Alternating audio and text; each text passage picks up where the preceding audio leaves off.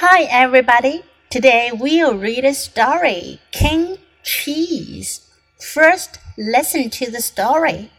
King Cheese. Once there lived a mouse named King Cheese who ruled the land. He visited each mouse house to make sure all the mice were well. On his trips, he forgot to pack food. So he got very hungry. Oh, I wish that all I touched would turn to cheese, he said. A yellow fairy appeared and said, Your wish has been granted. King Cheese reached for his sword. It turned into cheese. He knocked on a door. The door turned to cheese. A mouse bit a hole in the door and stepped out. Your Majesty, the king shook the mouse's hand. The mouse turned to cheese too. Help! Help! cried the king. But everything he touched turned to cheese.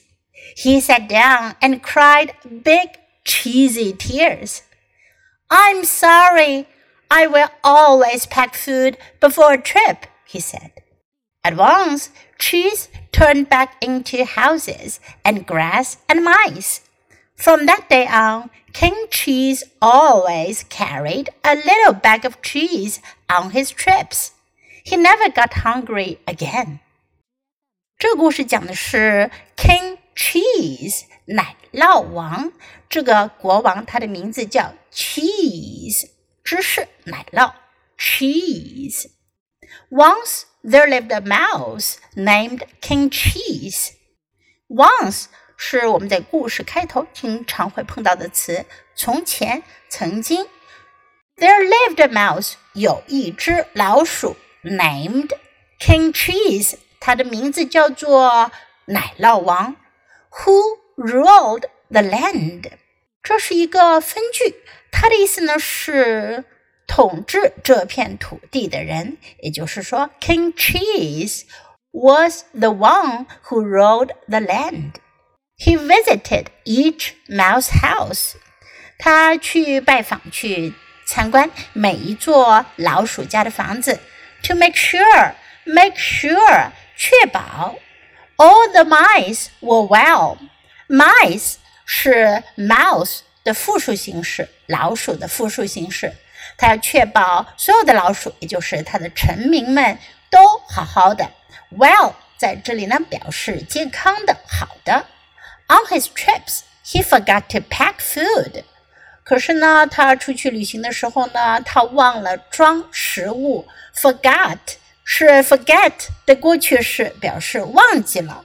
Pack 表示装、装载、打包，在装行李的时候忘了装食物。So he got very hungry. 所以呢，他就很饿。Oh, I wish that. I wish that. 这个句型呢，经常用来许愿。I wish that. All I touched.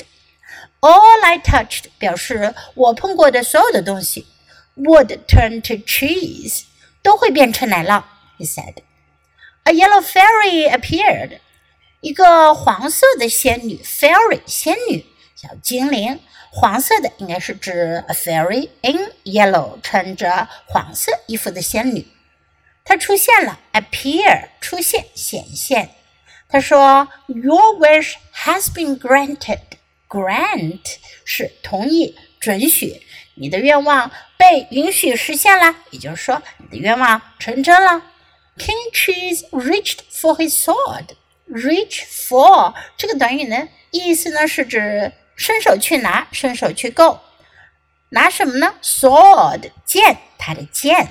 It turned into cheese，可是剑变成了奶酪。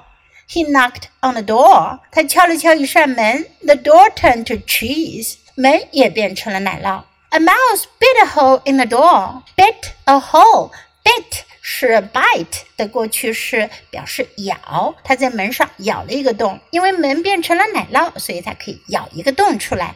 and stepped out，他就走了出来。Your Majesty，Your Majesty 呢是用来对国王的尊称。Your Majesty，陛下。 The king shook the mouse's hand. 国王就去握了握老鼠的手。Shake hand. Shook 是 shake 的过去式。Shook hand 去握手，他握了老鼠的手。The mouse turned to cheese too. 老鼠也变成了奶酪。 Help! Help! cried the king. 国王就叫了起来：“救命啊！救命啊！” But everything he touched turned to cheese. 可是他所碰到的所有东西都变成了奶酪。He sat down and cried big cheesy tears. 他就坐了下来，哭了起来。哭的时候呢，流出了 big 大大的 cheesy 表示有奶酪味的眼泪。因为呢，他碰到的东西都会变成 奶酪，所以他的眼泪呢又变成 cheesy 奶酪味的了。I'm sorry, I will always pack food before trip, he said. 他就说：“我真抱歉，以后旅行之前我一定会记得装好食物的。” At once, at once 表示立刻、马上。Cheese turned back into houses and grass and mice. 奶酪又变回了房子啊、草地啊、老鼠啊。From that day on, from that day on，从那天起，King Cheese always carried a little bag of cheese on his trips。国王奶酪出门的时候呢，都会带上一小袋奶酪，carry 携带。He never got hungry again。他再也没有肚子饿了，因为他饿的时候可以自己吃随身携带的食物。 Okay, now let's read the story together, sentence by sentence. King Cheese. Once there lived a mouse named King Cheese who ruled the land. He visited each mouse house to make sure all the mice were well. On his trips, he forgot to pack food, so he got very hungry. Oh, I wish that all I touched would turn to cheese, he said a yellow fairy appeared and said, Your wish has been granted. King Cheese reached for his sword. It turned into cheese. He knocked on a door. The door turned to cheese. A mouse bit a hole in the door and stepped out.